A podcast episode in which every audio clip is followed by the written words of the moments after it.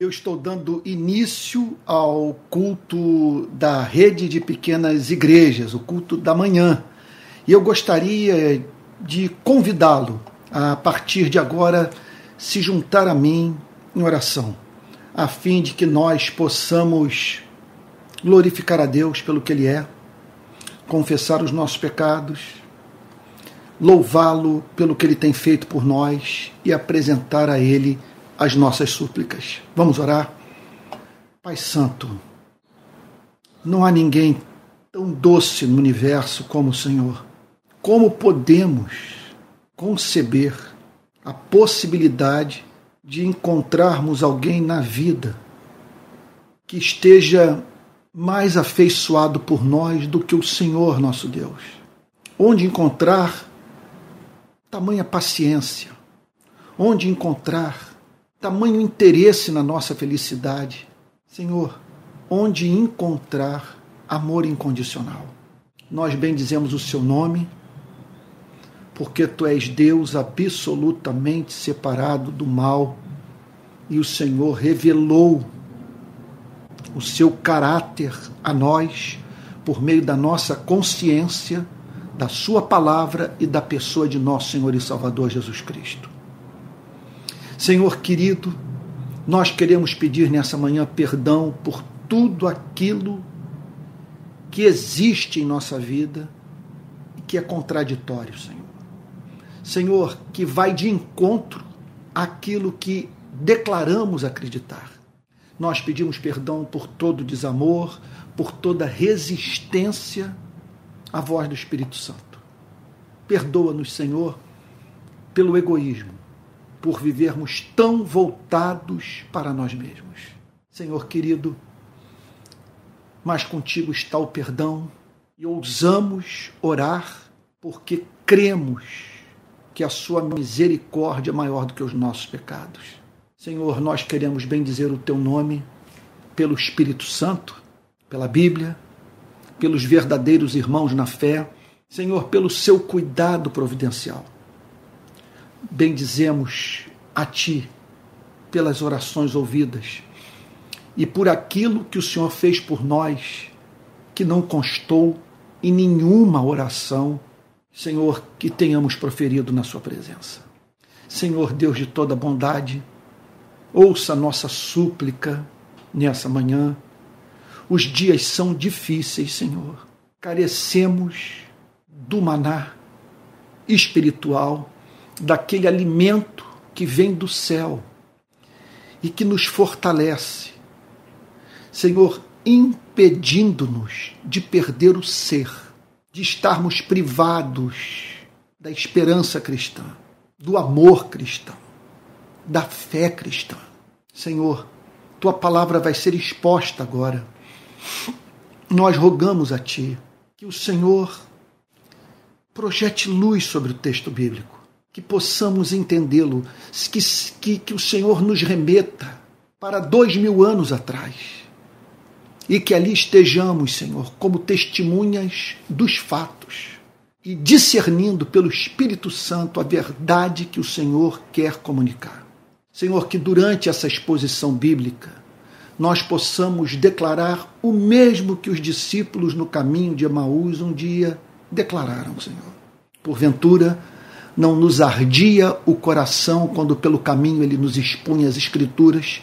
Senhor, faz o nosso coração é, ser aquecido nessa manhã, de modo que ao término desse culto o Senhor nos encontre amando mais a Ti. Essa é a oração que fazemos em nome do Senhor Jesus, com perdão dos nossos pecados. Amém. Amém. Irmãos queridos, seguindo a meta de fazer uma exposição nesses cultos é, dominicais da manhã sobre os milagres de Cristo, eu gostaria de chamar a sua atenção para o texto de hoje, que na verdade ele representará a continuação da mensagem do domingo passado. Eu vou pedir que você abra a Bíblia em Lucas capítulo 13, versículo 10. Você deve estar lembrado que no domingo passado eu não terminei a exposição desse milagre de Cristo operado numa sinagoga, na vida de uma mulher que há 18 anos enfrentava uma enfermidade grave.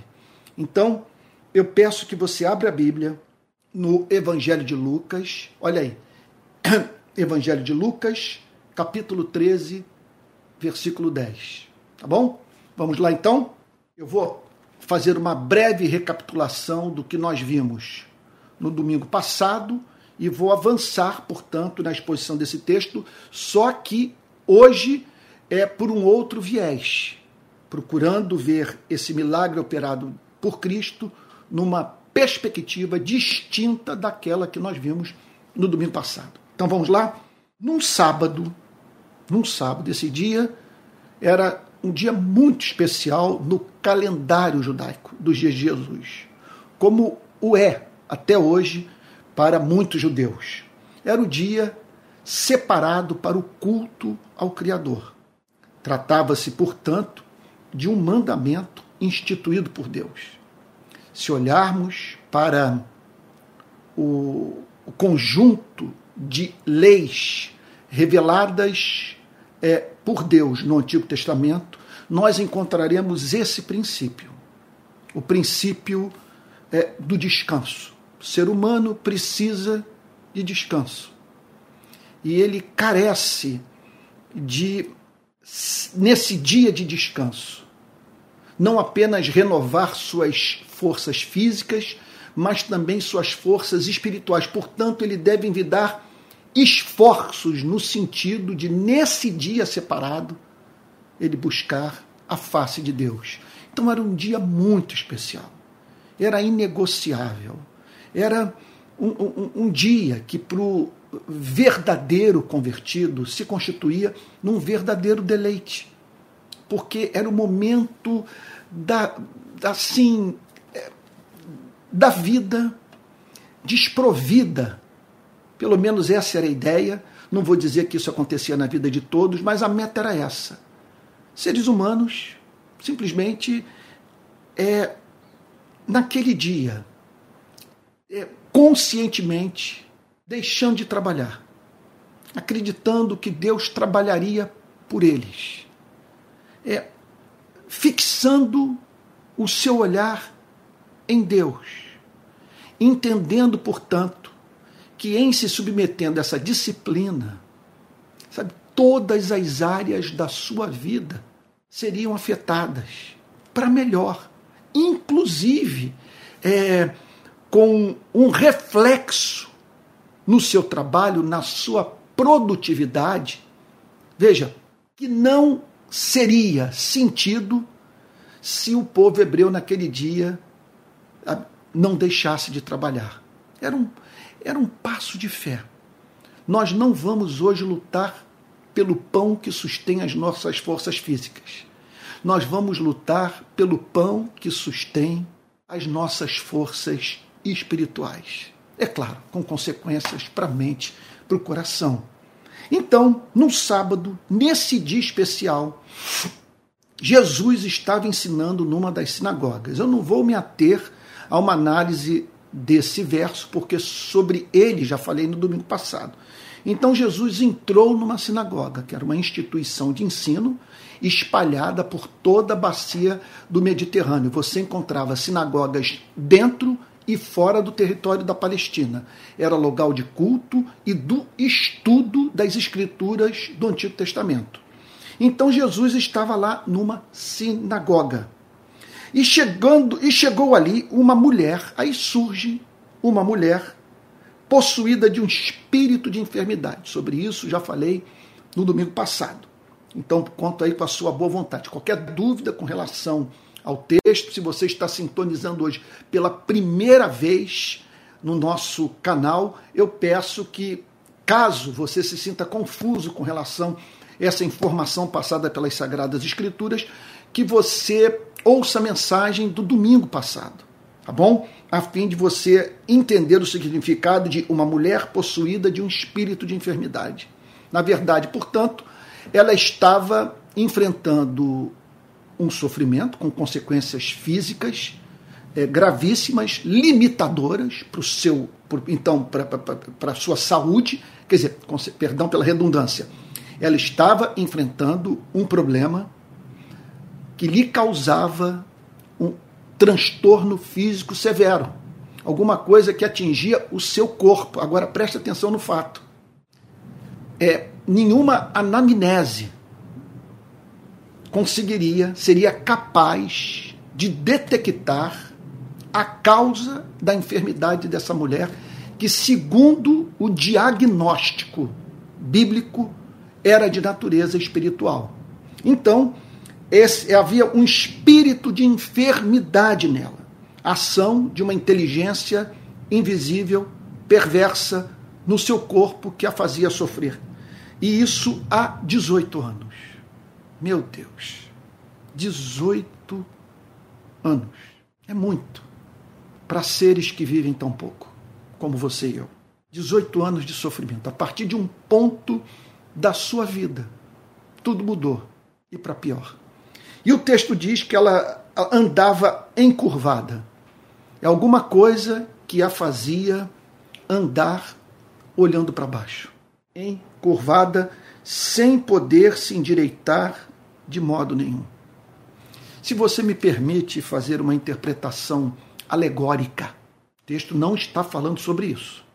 Contudo, eu gostaria de tomar a liberdade para pensar no que simboliza é, essa mulher há 18 anos envergada olhando para baixo. Nós estamos aqui, portanto, é, diante da imagem é, da vida sendo vivida de maneira diametralmente oposta àquela que, que Deus designou para o homem e para a mulher. Deus não nos criou para vivermos olhando para baixo, olhando para as desgraças desse mundo, para as suas injustiças, para a incerteza da vida. Deus certamente nos chama para considerarmos tudo isso, porque não há chamado bíblico para o ser humano se comportar como um tolo. Deus não pede que abdiquemos da capacidade de pensar. E, consequentemente, Deus não nos chama para negarmos fatos, fatos trágicos, que, que fazem parte do seu e do meu cotidiano. Contudo, a Bíblia nos chama com muita clareza para nós não fixarmos os nossos olhos nesses fatos trágicos, vivendo como se estivéssemos, portanto, olhando para baixo e não para cima, para o alto divisando a face de Deus, contemplando o seu governo soberano, o amor ardente que ele tem pela sua e pela minha vida. Então Deus nos chama para nós olharmos para cima, para as suas promessas, para a sua aliança, para o seu amor, para a sua graça, para essa fonte infinita de felicidade, de esperança, de paz, de solução para os nossos problemas. Então, essa mulher andava encurvada, sem poder se endireitar de modo nenhum. Ela não conseguia simplesmente andar ereta. Meu Deus. E aí então, lá está aquela mulher entrando na sinagoga encurvada. Veja, ela não havia feito um pacto com a enfermidade. Não se tratava de alguém que usava o sofrimento para justificar os seus fracassos pessoais, para manipular pessoas, para se eximir de responsabilidades na vida. Ela lutava para ficar livre daquele espinho na sua carne. Contudo, enfrentava problema que estava para além das suas forças. O texto diz ah, deixa eu abrir um parênteses aqui. Eu enfatizei isso no domingo passado. Quando estamos lidando com problemas que excedem a nossa força, aí entra. Oh, meu Deus, que, que alegria poder falar sobre isso. Aí entra o sentimento do coração divino, chamado de misericórdia. Sempre que você estiver atravessando uma tribulação para a qual você não dispõe de recursos a fim de enfrentá-la e definitivamente dela se livrar, lembre-se que você se torna objeto da misericórdia divina. Deus olha para você a partir desse sentimento, dessa característica do, ver, do verdadeiro amor, que faz com que ele se compadeça da sua vida e faça por você o que você, na sua dor, não é capaz de fazer por si mesmo, a fim de se livrar do seu sofrimento. Está você, nesse momento, lutando com problemas que excedem os seus recursos pessoais? Eu quero lhe dizer então que você encontra-se, sabe, na esfera do amor misericordioso de Deus. Ele olha para você com compaixão, com interesse concreto em fazer pela sua vida, de uma forma ou de outra, o que você não está em condições de fazer por si mesmo, repito, para se livrar da sua angústia.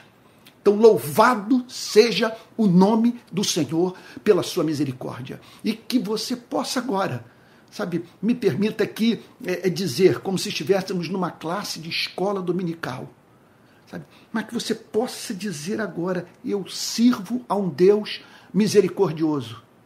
Quando lido com problemas que excedem a minha capacidade de poder resolvê-los, eu sempre tenho ao meu lado um Deus que se compadece de mim. Louvado e exaltado seja o seu nome. E essa mulher foi objeto da misericórdia de Cristo. O texto diz que, ao vê-la, ao vê-la, o Senhor Jesus depositou os seus olhos nela da mesma forma que os olhos dele estão postos sobre sua vida. Mudando de metáfora, ele está vendo você no mar da Galileia a remar com dificuldade, tal como os discípulos vivenciaram um dia. Ele mantém os olhos, ele vê os seus esforços, o suor do seu rosto, as lágrimas, a perplexidade, as dúvidas que emergem diante de tantos sofrimentos.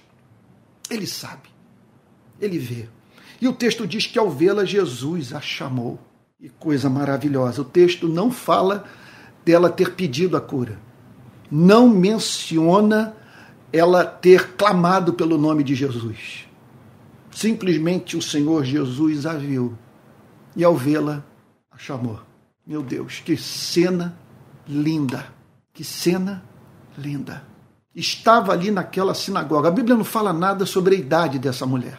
Tudo que nós sabemos foram 18 anos de sofrimento. Mas certamente, ao entrar ali, ela não despertava, seja qual fosse a idade, não despertava o interesse, vamos dizer, é, é, puramente físico, sabe? Da parte de homem algum. Certamente era uma pessoa é, que experimentava é, na sua relação com não poucos membros daquela sinagoga, é provável uma indiferença de pessoas que viam aquela mulher como alguém, porque essa é uma tendência do pensamento humano. Você se depara com uma pessoa nessa condição, muitos são levados a pensar: isso só pode ser castigo. Sabe? Isso aí só pode significar que essa mulher não é, não é tão estimada por Deus como os demais seres humanos. Sabe? Não tem como dizer que esse era o pensamento de todos. Não tem como dizer também que havia alguém na sinagoga com essa espécie de sentimento. O que eu estou dizendo é que é provável, sabe?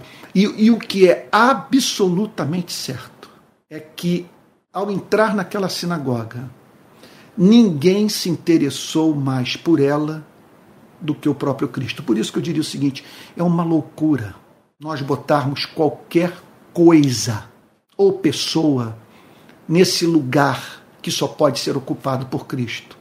Isso em razão do fato de ninguém ter esse, af esse afeto que Cristo tem por você e por mim. Então, ao vê-la, Jesus a chamou. Jesus a chama e lhe disse: Mulher, você está livre da sua enfermidade. Isso é uma boa nova. Mulher, você está livre. Qual é o sentido de estar livre? É poder voltar a gozar daquela liberdade que permite é, o ser humano de buscar a sua realização pessoal, é alcançar os seus sonhos, é dar vazão ao seu, ao seu potencial de ser criado à imagem e semelhança de Deus. Então, diz o texto que Jesus voltou, virou-se para ela e disse: Você está livre da sua enfermidade. Você recobrou a liberdade. Que liberdade? Isso aqui, aqui nós estamos diante da verdade apresentada de modo gráfico. Nós estamos perante é, uma imagem que traduz a experiência de conversão. Conversão é você ser desencurvado, permita-me dizer, pela graça divina. É você voltar a olhar para o alto. É se tornar livre daquilo que inviabiliza a sua felicidade. E foi a experiência que essa mulher vivenciou. Você está livre da sua enfermidade porque na minha misericórdia, fruto do meu interesse pela sua vida, estou fazendo por você o que você não é capaz de fazer por si mesmo, a fim de se livrar da sua limitação física. Ao Senhor toda honra, toda glória, todo louvor. Ele é poderoso, portanto, para intervir de modo a nos livrar daquilo que nos incapacita, impedindo-nos, portanto, de viver na plenitude de vida que Deus designou para os seus filhos e filhas. Agora, veja só, permita-me aqui fazer uma digressão. Eu não estou dizendo com isso que não seja possível uma pessoa que tem limitação física ser feliz. Porque nem sempre Deus o Deus de misericórdia, sobre o qual eu estou falando nessa manhã, vira-se para uma pessoa e diz: Você está livre da sua enfermidade. Na vida de não poucos, a resposta foi outra. A minha graça te basta. O poder se aperfeiçoa na fraqueza. E eu vou lhe mostrar que sou suficiente para fazê-lo feliz. E através das suas lutas, você Veja só, através das suas lutas você glorificará o meu nome numa extensão que não poderia ser alcançada se você não estivesse professando fé em mim, apesar da adversidade das circunstâncias. Mas no caso dessa mulher, a manifestação da misericórdia foi essa. Você está livre da sua enfermidade. Ou seja, o que eu estou querendo dizer é o seguinte: é que nessa vida, o Deus muda as nossas circunstâncias em resposta às nossas orações, ou, em, ou Deus não muda as circunstâncias, mas muda você e a mim, dando-nos subsídios para, em meio às nossas limitações, o glorificarmos. E até mesmo usando essas mesmas limitações para que dependamos mais da sua graça. E em dependendo exclusivamente da sua graça, ele faça em nós e por meio das nossas vidas o que não faria se não fosse esse espinho que nos humilha e que nos faz depender exclusivamente da sua compaixão. Então o texto diz que impondo-lhe as mãos, primeiro vem a promessa, a palavra de esperança. O texto não diz que a partir dessa declaração ela foi imediatamente curada o texto sugere que o Senhor entregou a ela promessa. E ela, pela fé, se aproximou de Cristo, e Cristo impôs as mãos sobre ela, que imediatamente se endireitou e dava glória a Deus. Que cena linda! Imagine você testemunhar esse milagre. Ela deixa de olhar para baixo, vê a sua coluna ser reconstruída, refeita por Deus, experimenta aquela libertação espiritual e no minuto seguinte é vista dando glória a Deus. Ou seja, o amor de Deus pela sua vida se tornou tão palpável que ela deixou de perguntar a Deus por que 18 anos de sofrimento. Ela ali intuitivamente entendeu tudo.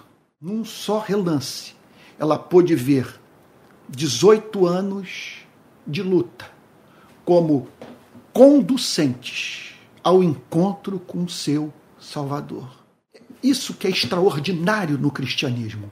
Quando nós conhecemos o Evangelho, o Evangelho faz com que passemos a ter uma nova narrativa de vida. Veja só, se o Evangelho não, não, não entra na vida dessa mulher, tudo que ela teria a dizer é: durante 18 anos eu vivi o inferno. Foram 18 anos de angústia, de sofrimento. Quer dizer, 18 anos que, se não fosse essa intervenção divina, sabe, se prolongariam, se tornando 20, 25, 30 anos. A Bíblia não fala sobre a idade dela. Mas, de qualquer maneira, o Evangelho, uma vez tendo entrado em sua vida, fez com que ela lançasse um outro olhar sobre a sua vida passada. O que a levou, portanto, a ver aqueles 18 anos na perspectiva do amor, do cuidado providencial, de que não foram 18 anos de vida vivida sob a indiferença divina. Foram 18 anos preparatórios para que ela encontrasse o amor da sua vida. Isso é maravilhoso. Olha, se você me hoje eu diria para você o seguinte, uma das maiores dificuldades que eu encontraria é, na minha vida, caso eu rompesse intelectualmente com o evangelho, seria ter que necessariamente elaborar uma nova narrativa de vida. Quer dizer, uma narrativa que me impediria, veja só, de ver a totalidade da minha existência sob a perspectiva do amor eletivo, dessa fixação, dessa obsessão que Deus tem comigo, que Deus tem com você. Então essa mulher passou a ver aqueles 18 anos sob uma nova perspectiva. E ela aqui é encontrada dando glória a Deus. Olha, esse que é o ponto. Eu olho para o meu passado, é tanta coisa que eu gostaria que que, eh, assim que tivesse transcorrido de modo diferente. Tantas batalhas, ainda hoje, de manhã bem cedinho, eu agradecia a Deus por ele ter me livrado de três incômodos físicos que me acompanharam durante dezenas de anos. E hoje de manhã eu falei, Senhor, eu só posso bem dizer o seu nome, pelo Senhor ter me livrado desse, desses sofrimentos físicos que me acompanharam grande parte da minha vida. Olha, eu tinha uma alergia que se manifestava no calor, especialmente quando o calor era seguido de era acompanhado de umidade, que me fazia coçar o corpo todo. Era um negócio insuportável, sabe? E agora, portanto, eu me vejo livre dessa alergia sabe?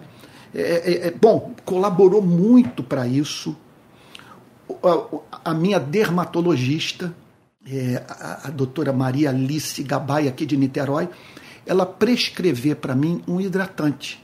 Um hidratante que, aliás, que ela prescreveu para melhorar a qualidade da saúde da minha pele, em razão dos longos anos de exposição ao sol.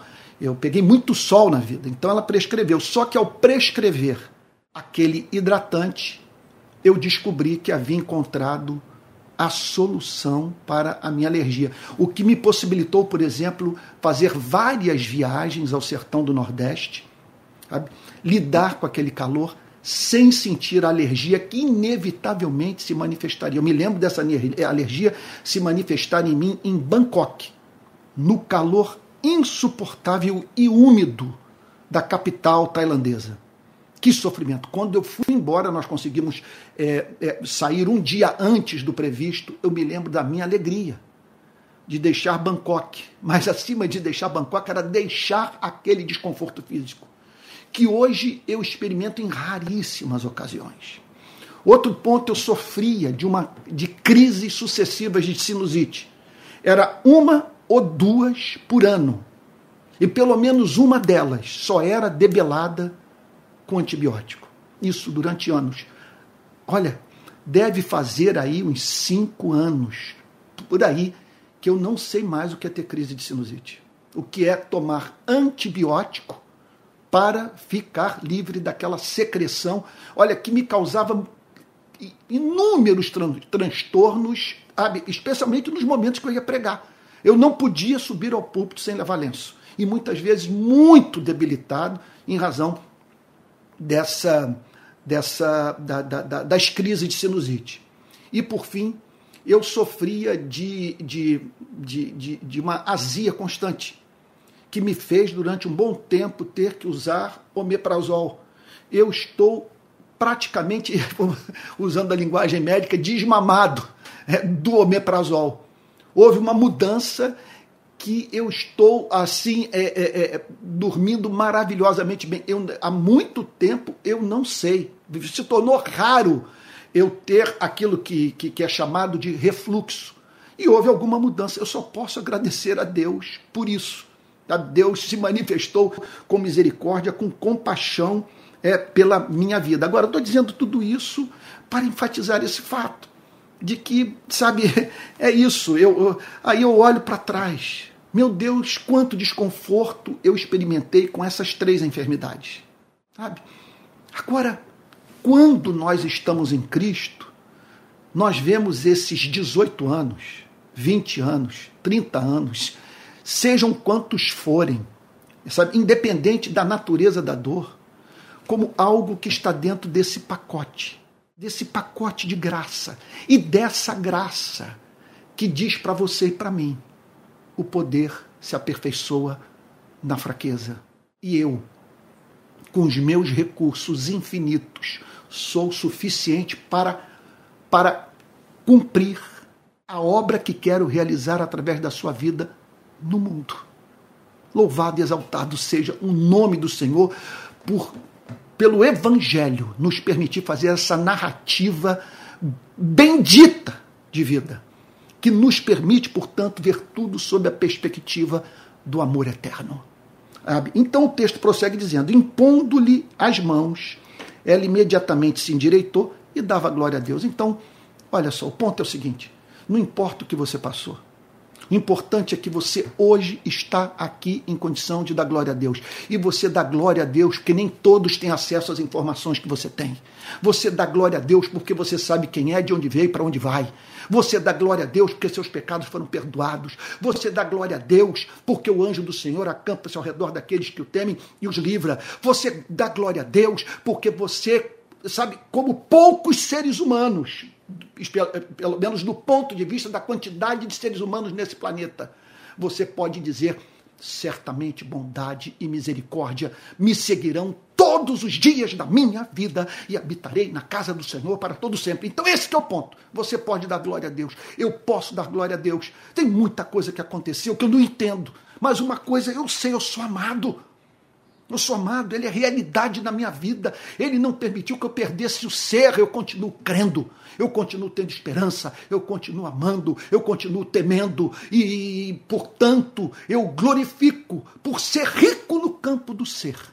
Porque na área do ser ele tem me abençoado de modo extraordinário. Só o fato de crer, de ter recebido esse dom, vem do céu como a chuva. O dom da fé, a capacidade de crer. Isso não é neurônio, gente. Isso não, isso não é resultado de esforço pessoal, é dom, Deus dá. Abre os olhos, é isso. Ele, ele é, é, para que você creia, você tem que ter os olhos abertos, os seus ouvidos desimpedidos. Você tem que receber um novo coração.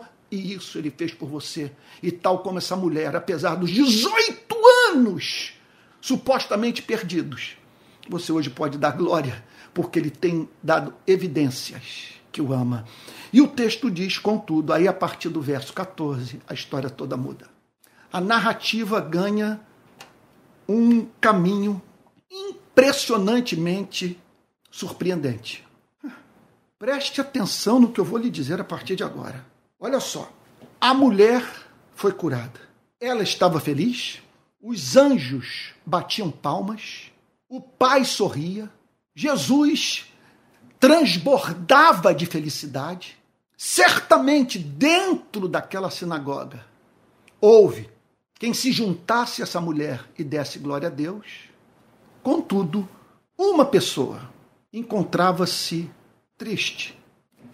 Veja, em oposição à felicidade de Deus. Veja só, uma pessoa estava triste pelo motivo que causava alegria a Deus.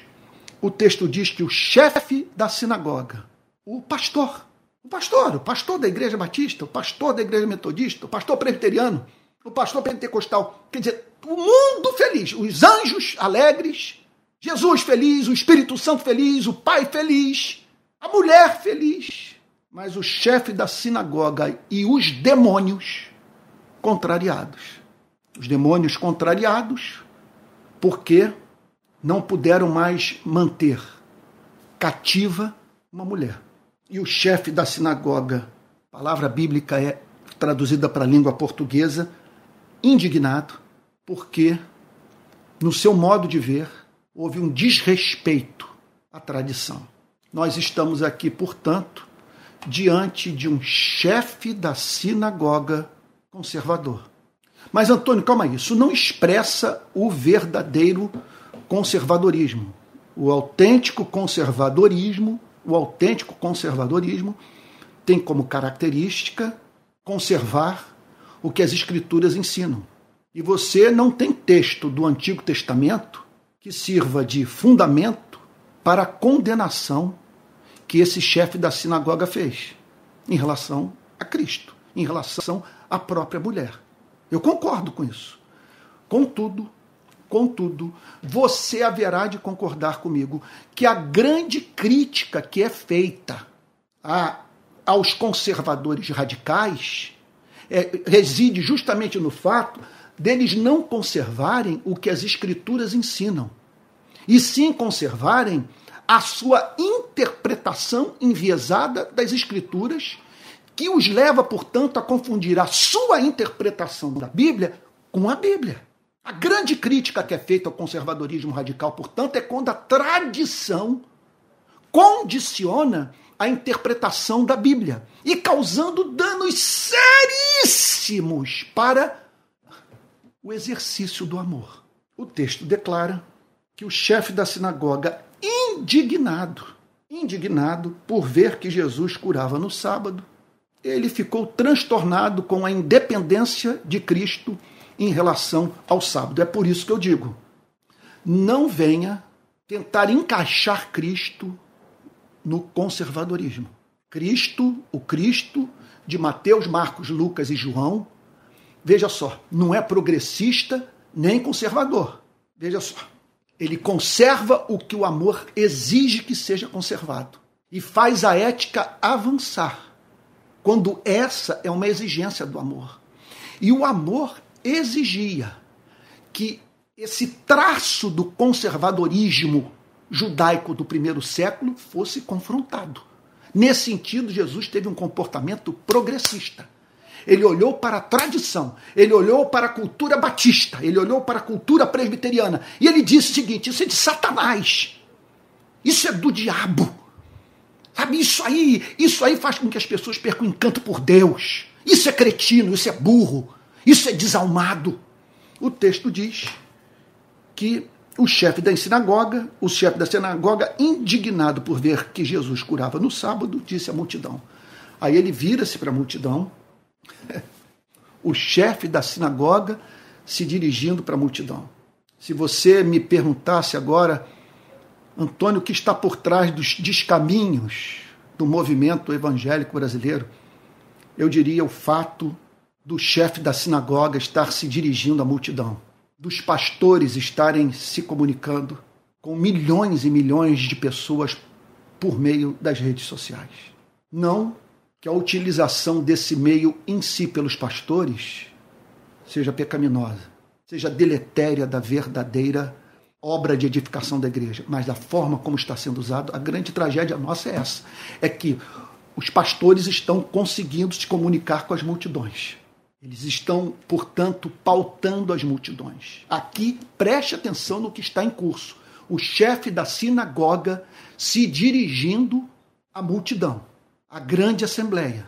Preste atenção, jogando a igreja contra Cristo os membros da sinagoga contra o Filho de Deus. O que eu estou querendo lhes dizer é que pastores que abraçaram conservadorismo radical, não estou dizendo que pastores conservadores necessariamente se comportem assim. Eu conheço pastores conservadores cheios de amor, cheios do Espírito Santo.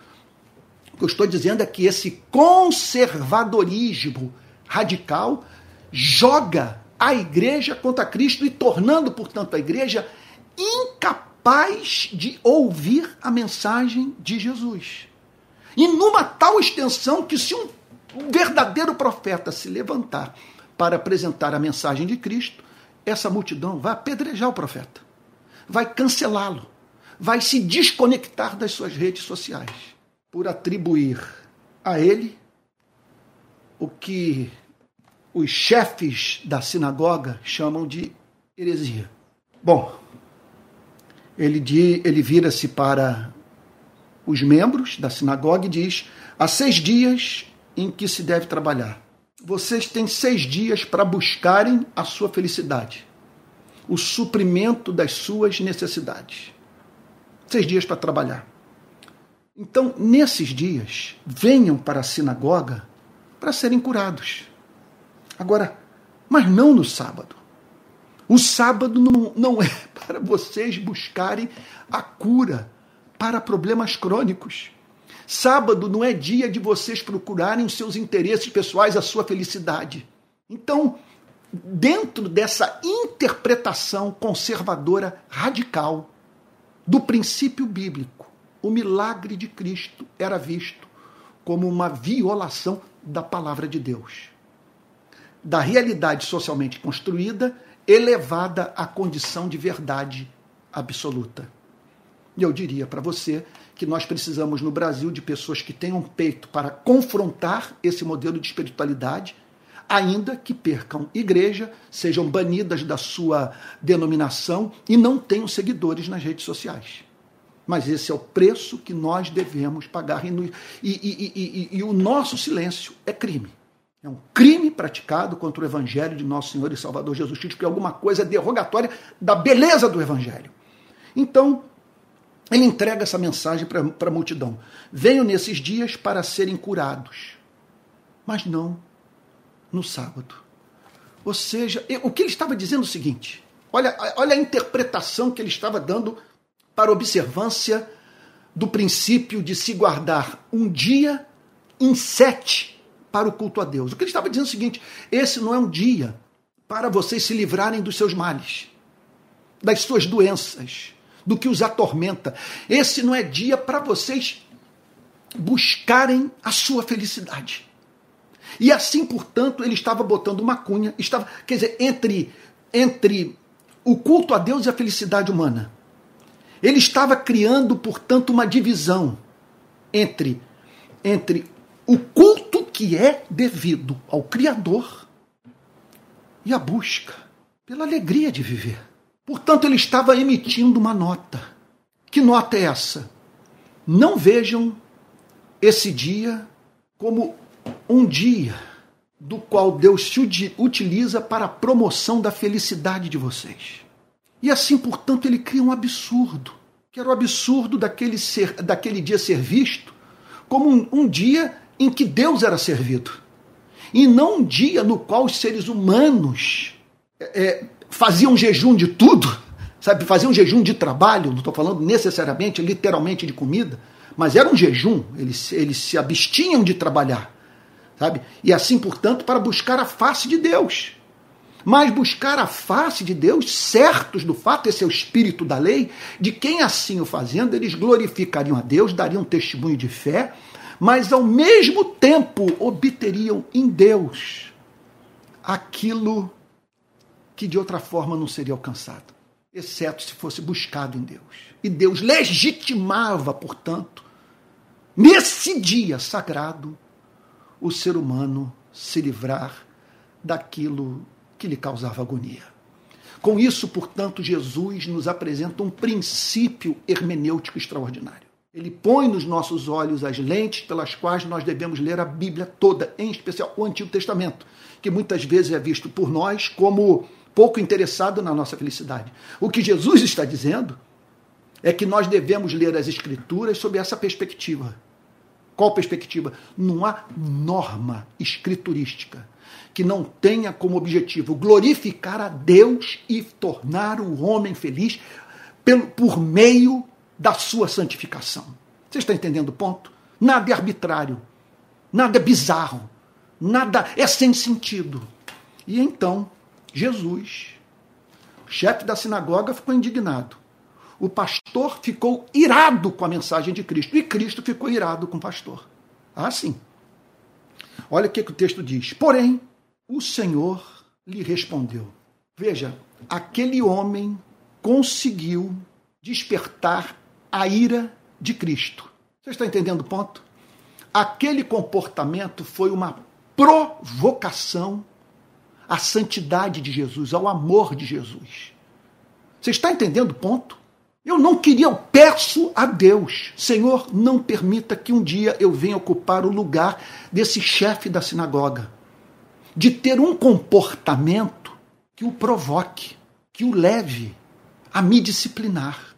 Aqui nós estamos diante de um, de um Jesus irado com o conservadorismo radical, que capaz, portanto, de, em nome do apego à tradição, desconsiderar o bem-estar humano. E aí Jesus, portanto, vira-se para o chefe da sinagoga e para aqueles que o aplaudiam, que foram convencidos por ele de que ele estava certo, Jesus vira-se para o chefe da sinagoga e para aqueles que o apoiavam e diz: Hipócritas, vocês não vivem o que estão prescrevendo. E Jesus dá um exemplo. Vocês são falsos. Vocês não são autênticos. Vocês, vocês não conseguem levar o que declaram ser verdadeiro às suas conclusões lógicas, às suas, às suas necessárias implicações práticas. Cada um de vocês não despreende, não desprende, perdão, da manjedora no sábado o seu boi ou o seu jumento para levá-la a beber. Ele falou o seguinte: eu estou. O que Jesus está dizendo é o seguinte: vocês têm, bo, têm bois, vocês têm jumentos. E ocorre muitas vezes de vocês serem vistos desprendendo o boi, o seu boi, o seu jumento da manjedoura, a fim de levá-los a beber água. Vocês percebem que o animalzinho se alimentou e que está com sede. Vocês olham para o animal, isso é impressionante, porque, veja, ninguém é tão mal quanto poderia ser. Você, você não tem nenhum ser humano, jamais passou por esse planeta, um ser humano assim, que fosse que, tivesse se tornado pela vida absolutamente mal. Aí você vai ver Adolf Hitler brincando com crianças. Eu me lembro de um teólogo evangélico que, após visitar um candidato a um cargo público, Sabe? Ele diz o seguinte: olha, eu fiquei impressionado que ao entrar na sua casa, sabe, pude observar o quanto ele tra tratava bem os seus filhos. Olha, meu Deus do céu, a coisa que você mais vê é, são déspotas, homens de espírito totalitário, bandidos, sim, criminosos, tratarem bem seus pais, seus filhos. Isso é da natureza humana. Nós não temos que ficar surpresos com isso. Em geral, os seres humanos se comportam assim. Sabe, o, o, o, o problema é que lhes falta simetria de caráter. O problema reside no fato de que eles não suportam ter os seus interesses contrariados. E é em nome do amor próprio, do amor pelos seus. Amor! eles são capazes de cometer os crimes mais hediondos. E Jesus observou isso. Quem olhasse para aquele rabino, para aquele chefe da sinagoga cuidando do seu jumento, cuidando do seu boi, diria o seguinte: mas que figura extraordinária! Que homem humano! Observe ele em pleno sábado, em pleno sábado, levando o seu jumentinho para beber água. E Jesus não se surpreende com isso.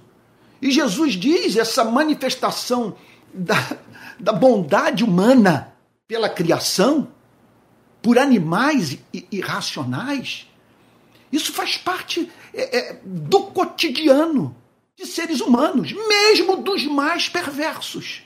E é o que pode ser encontrado na vida de vocês. Eu estou lhes apresentando um fato. Vocês são encontrados no sábado cuidando dos seus animais. Vocês não toleram ver os animais de vocês passando sede no sábado. Vocês se esquecem da Torá, da sinagoga, de tudo, mas vocês não, vocês não abrem mão de cuidar dos seus animais em pleno sábado, quando tal se faz necessário. E aí então Jesus inverte. O que Jesus faz, Jesus pega uma contradição do comportamento deles e diz o seguinte: olha só. Por que motivo? Por que motivo não se devia livrar deste cativeiro? Veja só, dentro do sistema de valores de vocês, que os leva a cuidarem dos seus animais no sábado. Por que motivo não se devia livrar deste cativeiro? Me, me apresentem um motivo pelo qual hoje eu não deveria livrar desse cativeiro. Que imagem forte. Jesus está dizendo o seguinte: essa pessoa está aprisionada ela encontra-se sobre um cativeiro espiritualmente provocado. Ela não é livre, não é capaz de expressar a beleza da imagem e semelhança de Deus na extensão que o poderia fazer, sabe, em sua vida, em razão dessa dessa enfermidade que a incapacita. E aí Jesus diz: ela está num cativeiro. Agora me, me, me apresente um motivo pelo qual eu não deveria livrar, livrar deste cativeiro em dia de sábado. Me mostre, um, essa que é a questão central. É quando você pega um conservador radical, eu não, estou, eu não estou aqui pregando contra o conservadorismo, eu estou pregando contra o conservadorismo radical. E aqui o Senhor Jesus nos apresenta um método. Ele diz o seguinte: me mostre o princípio que está por trás do que vocês estão exigindo dos seres humanos. Vocês estão exigindo dos seres humanos que no sábado eles se despreocupem com a sua própria vida, com a sua felicidade, sabe? Com a, a sua libertação, com a sua solução para os seus problemas crônicos. Vocês estão dizendo que isso é razoável. Agora eu pergunto a vocês, me mostre o princípio. Qual é o pressuposto intelectual por trás dessa norma? É isso que nós temos que aprender a fazer.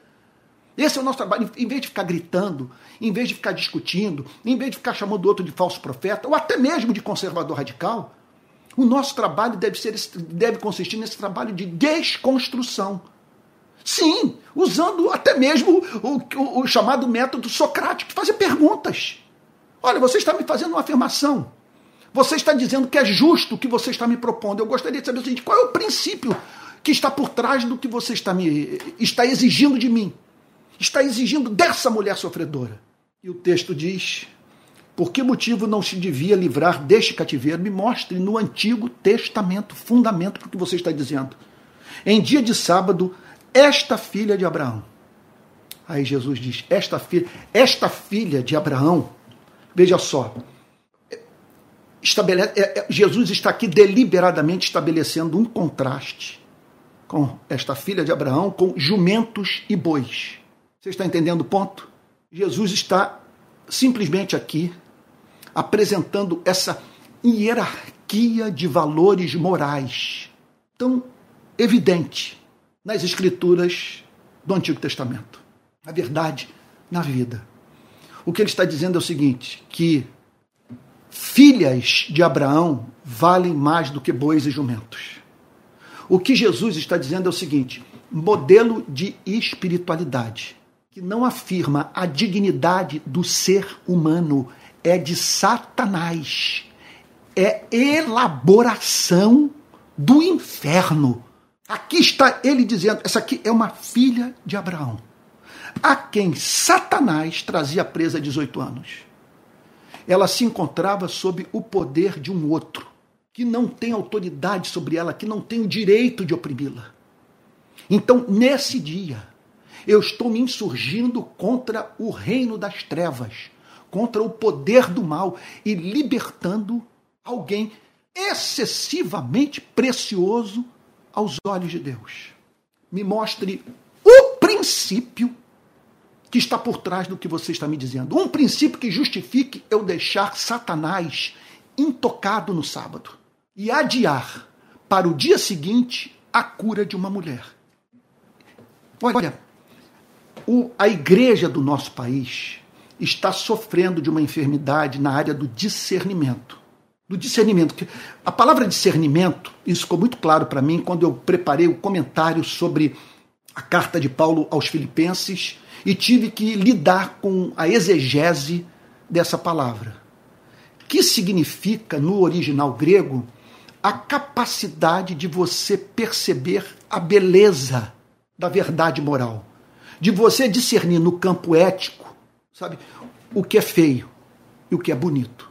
Veja, quando eu observo o que os supostos cristãos desse país têm apoiado, têm defendido, têm exaltado, eu sou levado a dizer: essa é uma igreja sem discernimento. Ela perdeu a capacidade de, de bater o olho em algo e dizer o seguinte: isso, isso é horroroso, é asqueroso. Eu não posso associar o nome de Jesus com esse tipo de comportamento, com esse tipo de prática, com esse ideário. Então, aqui, Jesus está simplesmente batendo os olhos num comportamento, está dizendo o seguinte: simplesmente o que vocês estão é, dizendo, sabe, é que no sábado nós devemos deixar Satanás tranquilo e permitir que os seres humanos continuem no seu, no, nos seus tormentos, sofrendo horrivelmente. E aí então, Jesus levanta a pergunta. Nós temos que aprender a agir assim. Não adianta elevar o tom da voz. Precisamos melhorar a qualidade do nosso argumento. E uma boa forma é fazendo perguntas. Com essa pergunta, Jesus os colocou em contradição. Eles não tinham como negar o fato de que eles cuidavam de jumento e de boi no sábado. Não tinham como negar isso. E não tinham como defender o princípio, quer dizer, absurdo de deixar Satanás é, tranquilo. Qual é a palavra que eu poderia usar? Imperturbável no dia de sábado e permitir que uma pessoa continuasse em agonia. Então aqui nós estamos diante, veja só, nós estamos aqui diante de dois princípios. Sabe, todo dia é dia de nos insurgirmos contra o poder do diabo. E todo dia é dia de nós libertarmos os seres humanos. E que na ética cristã, o fundamento do cristianismo prático é o amor que o cristão deve a Deus e a tudo aquilo que Deus ama. Nós devemos amar a Deus e a tudo que Deus ama. E Deus ama os seres humanos. E lutar pela sua libertação para livrar, para livrá-lo de toda e qualquer espécie de cativeiro é chamado que Deus faz à sua igreja. Cativeiro. Observe que o texto não está falando aqui de um cativeiro mental, de um cativeiro espiritual, de um cativeiro moral. Com isso, nós estamos diante de um princípio. Qual princípio? A igreja deve entrar em agonia quando vê, quando vê seres humanos em cativeiro. A igreja deve ter a obsessão de libertar seres humanos a fim de que esses vivam na plenitude da imagem e semelhança de Deus, da qual são portadores. E o texto termina da seguinte forma: Tendo Jesus dito estas palavras, que palavras? Palavras que confrontaram o conservadorismo radical dos seus dias. Palavras que traziam a lume, que traziam a lume as contradições do conservadorismo radical do seu tempo. Tendo Jesus dito estas palavras, então, quando alguém me pergunta qual é a solução para os problemas que a igreja está enfrentando no Brasil, eu hoje cedo, eu, deixa, permita-me dizer, eu estava tomando café da manhã e decidi botar num documentário da BBC sobre o envolvimento dos evangélicos com os atos golpistas de, de 8 de janeiro deste ano. Impressionante a participação dos pastores. E olha que eu, todos vocês que me acompanham são testemunhas de que eu disse que esse dia ia chegar. Eu estou desde 2018 sistematicamente dizendo conservadorismo radical quer desferir um golpe contra as instituições democráticas. Eles estão querendo implantar uma teocracia que representa lá na ponta nos submetermos a um Deus que mais se parece com o conceito que eu tenho da figura de Satanás. E, nós, e, e, e, e era óbvio que chegaria esse dia. Eu via nas redes sociais os pastores estimulando os evangélicos à tentativa de golpe. Meu Deus, era inevitável, me perdoe repetir, que esse dia chegasse. Aí alguém me pergunta assim, Antônio, então qual é a solução para tudo isso? A própria igreja esteve por trás da tentativa de golpe do 8 de janeiro. Pastores moveram as multidões aquele tipo de, de, de ação antidemocrática. E número incontável de evangélicos permaneceu é, calado. Não se manifestaram, não protestaram, e, e não confessaram a sua participação direta ou indireta nessa tentativa de golpe. Então, Antônio, qual é a solução? A solução está aqui, meu querido irmão, no verso 17 tendo Jesus dito estas palavras. É deixar Jesus falar. É pregação expositiva. E pregação expositiva que desconstrua.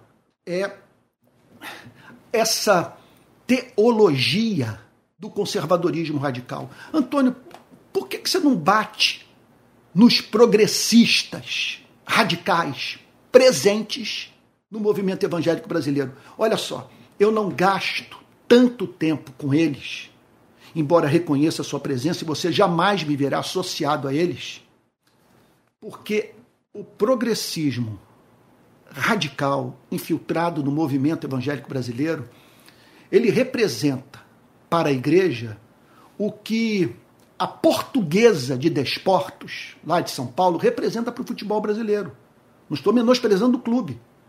Mas o que eu estou querendo dizer é o seguinte: que uma é a torcida da portuguesa, outra é do Corinthians ou do Flamengo.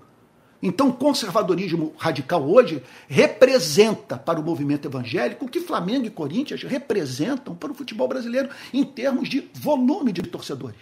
Então, o grande problema hoje encontra-se no conservadorismo radical, que entrou nesse país livremente por meio dos seus porta-vozes ligados ao conservador, conservadorismo radical norte-americano, que tem destruído as igrejas, dos, as igrejas dos Estados Unidos. Então a nossa saída é só uma pregação expositiva, deixar Jesus falar e Jesus falar de uma maneira que contraria essas pessoas. Observe que eles estavam irados com Jesus. E Jesus irado com eles. Tendo dito estas palavras, tendo Jesus dito estas palavras, todos os seus adversários ficaram envergonhados. Esse é o ponto é levar essa gente a, a, a corar de vergonha, mostrando as suas contradições. Suas contradições. Meu Deus, falam em moral, falam em bons costumes, falam na preservação da família. Pelo amor de Deus, meus amados irmãos, como que você pode levantar uma bandeira política que fecha o coração de milhões de pessoas para a pregação do Evangelho nesse país. A nossa grande causa é a causa do Evangelho. Só podemos ter uma esperança de famílias serem transformadas, dos valores da família serem preservados, entre tantos valores mais que nos são caros.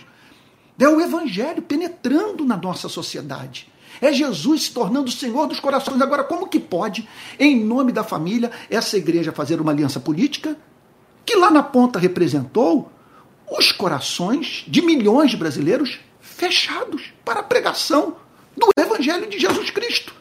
Que contrassenso, meu Pai! Então o texto diz que eles ficaram envergonhados, que Jesus denunciou uma contradição no comportamento deles. Entretanto, o povo se alegrava. Houve quem se alegrasse por todos os feitos gloriosos que Jesus realizava.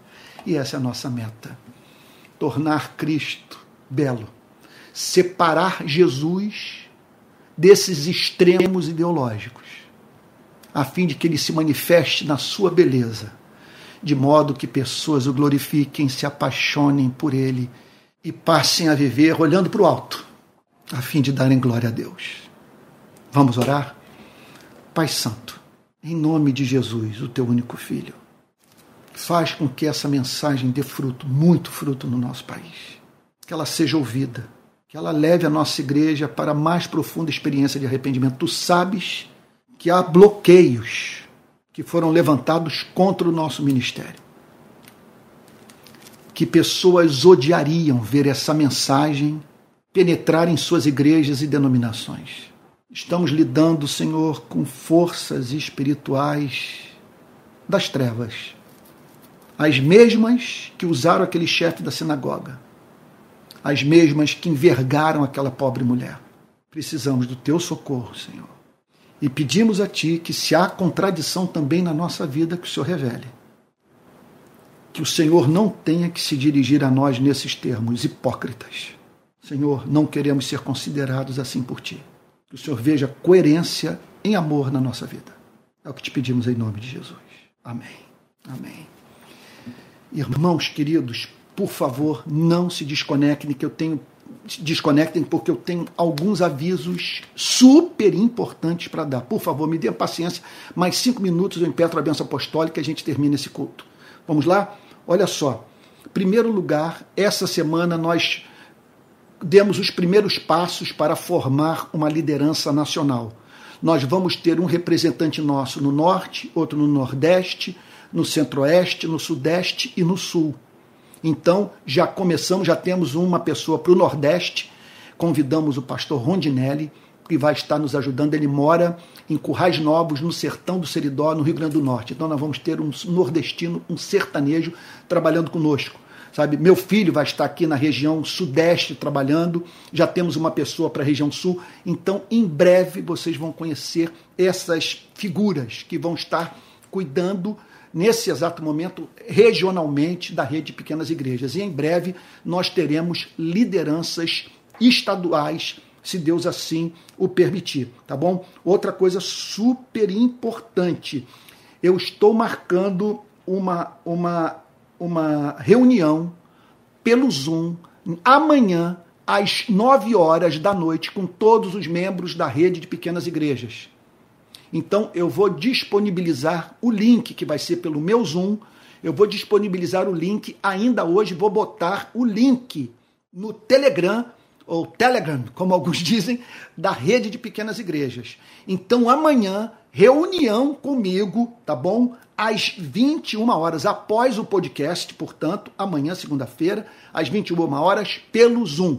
Repito, o link eu vou disponibilizar pelo Telegram. Aí aproveito para dizer, você que está nos assistindo, o nosso principal canal de comunicação interna é o Telegram. Inscreva-se nele. Eu vou disponibilizar o link assim na descrição desse vídeo assim que terminar essa o nosso culto tá bom? Também eu peço que você preencha a pesquisa. Nós estamos fazendo uma pesquisa para saber quem está conosco e onde nós já temos grupos formados no Brasil.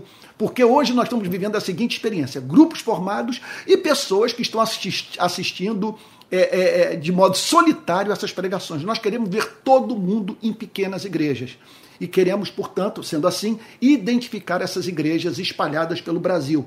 Tá bom? Então não deixe de participar da pesquisa que o meu filho Pedro, tá bom, disponibilizou juntamente com o Mateus e o Rondinelli lá do sertão do Seridó na nossa rede lá no, no nosso Telegram, tá bom? Olha só, também quero agora três últimos pedidos. Oferta, se você quiser contribuir com a rede de pequenas igrejas, aqui vai o nosso Pix, que é RPI, oh, perdão, perdão, pixrpi22 arroba gmail.com. Tá bom? Se você quiser colaborar com a rede de pequenas igrejas, com esse dinheiro, nós vamos contratar pessoas, vamos organizar o movimento no país, melhorar as transmissões, meu Deus do céu, ajudar os pobres, sabe? É, um mundo de obras nós vamos poder levar a cabo tendo recursos. Então, se você puder ajudar, repito, esse é o Pix pixrpi22@gmail.com, tá bom? Para oferta. Agora, mais dois recados. Primeiro, quero lembrar a você da minha agenda durante a semana. Todos os dias de manhã, programa Palavra Plena. De segunda a sexta, às sete horas.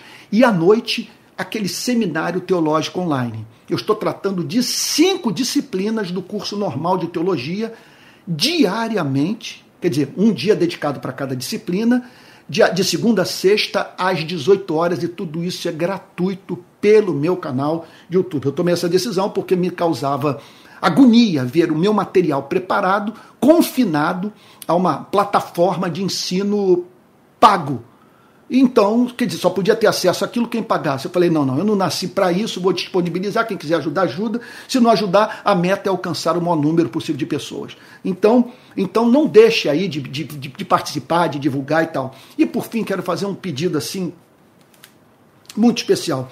A Globoplay, ela lançou o documentário sobre a história da ONG que eu presido. É uma oportunidade, assim, evangelística extraordinária, porque o Rio de Paz nasceu dentro da igreja. Agora, eu percebo uma má vontade por parte de setores do protestantismo brasileiro com relação ao documentário. Por quê? Porque, de certa forma, o protagonista sou eu, que hoje é visto como um comunista infiltrado no movimento evangélico. Aí é claro que eu fico entristecido, porque a igreja sempre foi vista como alienada, sabe? Aí, de repente, essa igreja é encontrada fazendo manifestações contra grandes injustiças sociais, injustiças sociais, e isso ganhando espaço no telejornalismo, no jornalismo, nas rádios do mundo inteiro. Essa história é contada e vai parar na Globoplay. Sabe? Então, é, eu peço que, se for possível, que você divulgue ao máximo é, a estética da luta. Você vai lá na Globoplay, você digita estética da luta Aí pega o link espalha por aí, vai nos ajudar muito. E eu acredito que é o material evangelístico. E no final é aquilo, no final do documentário as pessoas fazem uma descoberta a meu respeito. Como alguém já disse, eu não podia imaginar que ele era alguém dedicado a esse tipo de tarefa, que só no final as pessoas vão saber quem eu sou, quem não me conhece, é claro. Tá bom? Então é isso. Olha, estou terminando o culto agora. Tivemos aí, meu Deus, uma hora e vinte de culto. Eu, eu me estendi partindo do pressuposto de que domingo de manhã é para nós separarmos um bom tempo para meditarmos na palavra de Deus. Espero que você esteja agora dizendo aí: puxa, Deus falou comigo. É evidente que Deus falou comigo. Se for possível, deixe no comentário, deixe no comentário é, é, é, o que Deus falou com você e tal, é, sabe, no culto de hoje. Tá bom? Não deixe, não, não, Vai lá no comentário, isso é bom a beça, quem as pessoas entram e vão vendo e tal, e anima, e anima todos. Olha, alguém está perguntando sobre oferta. Esse número que apareceu aí não é para depósito, esse número é da minha conta particular. Por favor, é, os recursos da rede de pequenas igrejas devem ser depositados na conta da rede de pequenas igrejas. Vou repetir. O nosso Pix é pixrpi22@gmail.com. Tá bom? Vamos terminar o culto, vamos receber a bênção apostólica. Senhor, nós te agradecemos por essa manhã, pela riqueza da tua palavra. Continue a falar conosco. E prepare-nos para logo mais, Senhor, que o culto das 18 horas seja um culto pentecostal, cheio do poder do Espírito Santo. E que a graça do nosso Senhor e Salvador Jesus Cristo, o amor de Deus o Pai e a comunhão do Espírito Santo sejam com cada um de vocês, desde agora e para todo sempre. Amém. Fique com Jesus e até logo mais às 18 horas para mais um culto da Rede Pequenas Igrejas. Deus o guarde.